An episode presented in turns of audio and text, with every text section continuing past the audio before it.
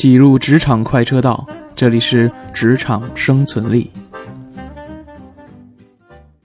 职场生存力，A.K.A 开卷七分钟。今天呢，咱们讲讲职场的圈子文化。话说呢，职场这个事儿啊，是一荣俱荣，一损俱损的。你如果站对了队，跟对了人，那么就飞黄腾达。你们这个小圈子啊，就鸡犬升天。所以这叫一人得道，鸡犬升天。根本的问题呢，就在于熟悉度。什么叫熟悉度呢？你就比如说啊，有这么一个政治人物，他呢当上了比较主要的官员，那么就意味着呢，他会找他熟悉的人。所以呢，这个事儿呢，有人就反过来推说，能不能交友广泛？其实交友广泛不行，为什么呢？广而不精。什么叫精啊？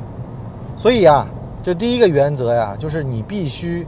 得干得久，建立专业度，有专业的背书，能得到他人的信任，那么这个事儿呢，才能够进入他人的视野。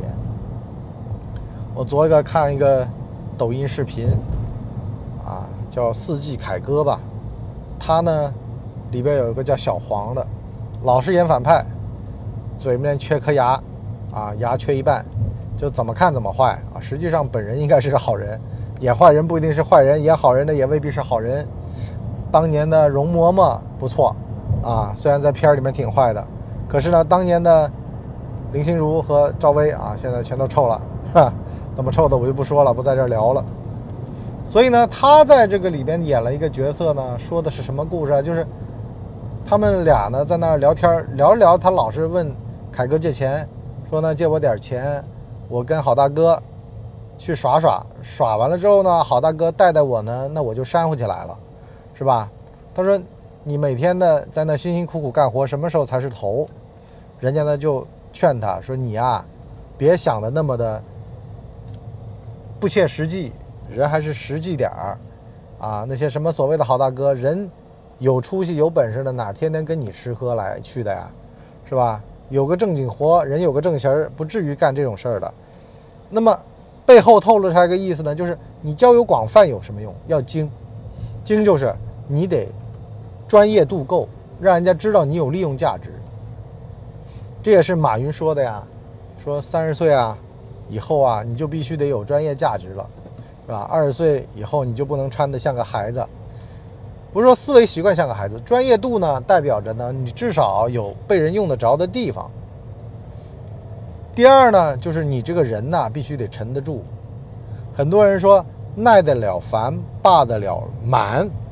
什么叫耐得了烦？实际上就是很多人在职场当中为什么混不开呢？我前几天碰到一个哥们儿特别有意思，这人这儿也转一圈，那儿也转一圈，好了哪儿都不敢趟。我先说一下这个升职的逻辑啊，人升职的逻辑其实很多时候不是你愤怒了、愤这个愤青了之后。啊，然后从某些只言片语、某些细碎的角落里面看，说你看嘛，肯定是他有关系，我没关系，不是这么简单的，这么简单就好了嘛，是吧？那就找关系就得了吧，是吧？三姑二舅的，你总能找到关系。可是三姑二舅叫师傅领进门，修行在个人，门儿可能有点面子，可是呢，真的在里边修炼，那还是看你自个儿。特别是说能独当一面，能够把这个事儿撑起来，否则的话。啊，把你提拔起来，提拔你的人要累死，是不可能的，啊，必须得师傅扶上马，他送一程，那一程送完还有一程，哼，那个什么叫又一程了？所以呢，反过来说，那得怎么办呢？很简单，那就是你在这个地方待的足够久，那么根基足够牢，很多事情吧，你都能够处理得了，啊，那么雨水交融，很多时候就能够把这个事儿处理于无形。无形了之后呢？好了，左右一看，也就你成个气了，那么就用你。所以呢，这就是升职逻辑。所以反过来话来说呢，要待得住久，这才是关键。有的行当看着表面上啊，就是，可是背面是什么呢？就是能不能有耐心，这个人脾气怎么样，性格怎么样，稳不稳的牢。所以呢，稳字当头啊，任何的事儿都是稳。什么稳呢？情绪稳。情绪稳呢，就不容易在一些事儿上面翻车。啊，甚至呢是被人用垃圾话激怒了，然后呢就干出来让单位和自个儿都后悔的事儿，啊，就不顾公司利益，然后跟人家签订协议，是吧？为了人家的一句好好哥们儿，那么就可以出卖公司利益，这种情绪稳就是他能够有政治敏感度，知道轻重缓急，哪些事儿能办、缓办、轻办、重办，甚至是越线办啊，这个都是考验人的能耐的时候。有出息、有能耐的这种人，他往往能得到领导的青睐，是领导把事儿交到他手上，然后就可以安心睡大觉去了。剩下的那些，那一辈子都是员工。所以呢，第三呢叫用人之术。什么叫用人之术呢？就是用人呐，其实是很关键的。你不能用完人，你用完人，用厉害的人，那用得着你吗？是个人都行。相反，就是抓着一手烂牌，还能把牌打好，这才叫领导。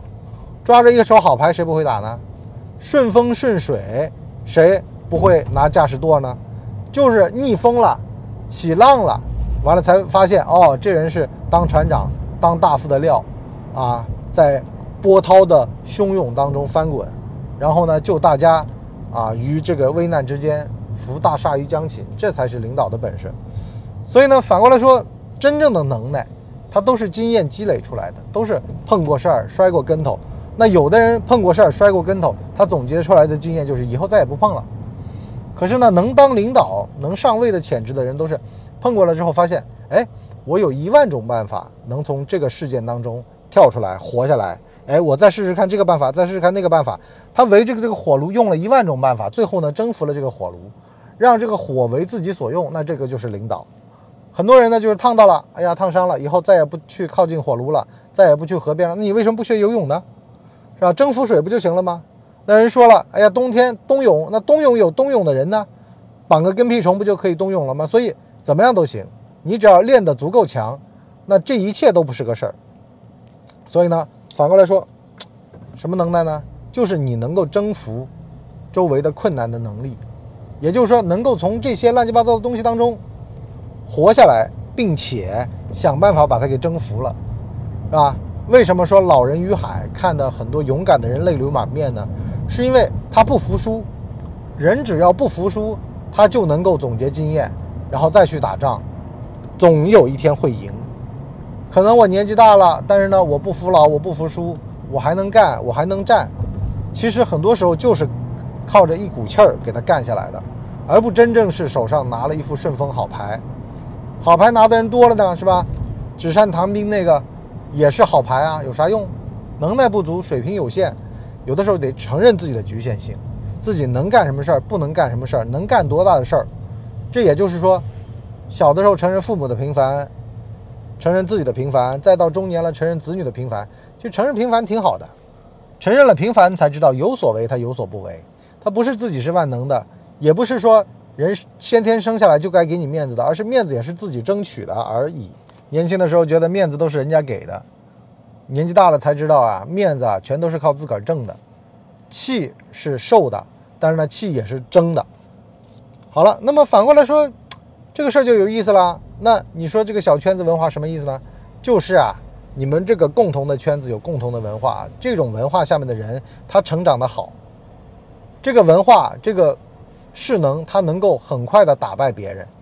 这也是人家说入关学，入关学，说中国为什么能打败美国的原因啊！你仔细看看一些优秀的事迹的涌现，包括整个法律的健全，包括社会文化的进步，包括中国目前以来的一些这个很多经济文化的成果，你都能反映出来。其实很多时候就这样的，势能起来了之后，那么就是国运之战，就是一个组织对另外一个组织的这么一个。倾轧了啊，互相之间，那么肯定是板块之间会有挤压，那么你挤压我，我挤压你，最后谁赢了？谁赢了？赢者通吃，这也是为什么要和优秀的人为伍的一个关键的原因。就你在他们这个板块当中去挤压另外一个板块，那么就算是自己冲在前面，可是呢也能够吃到里面的红利。可是相反，如果你到了一个，这也是。前段时间有人跟我讲说去新加坡，去新加坡，我就一直很反对的一个原因啊，你处于板块的挤压带当中，要么地震，要么火山，反正呢看着挺好，实际上呢，你这是刀口舔血了，这是非常不值当的。所以呢，不要骑墙。好了，我们今天呢，职场生存力上半集就先讲到这儿，下半集呢，跟大家讲讲骑墙的艺术。啊，无论是司马懿，还是诸葛亮，还是所谓的这个很多会骑墙的人，其实骑墙是一个非常大的隐忍的本事，一般人做不了。一般人会马上被人看出来，啊，这个骑墙。可是呢，如果不被人看出来，然后这个能耐足够强，那么就能够游刃有余。所以呢，这个政治敏感度比一般人都得强才能骑墙。如果你想骑墙，或者你现在即将在骑墙，那么欢迎你收听下半集。下半集怎么听？我不说，你自己去找。拜拜了，您奶，咱们下半集见，拜拜。我们的节目每周七天，每天更新一集。如果您还觉得不够听的话，可以去听《谋略的游戏》，现在已经更新到第三季。我们全网都叫干嘛播客。感谢您的收听，我们付费下半集再见。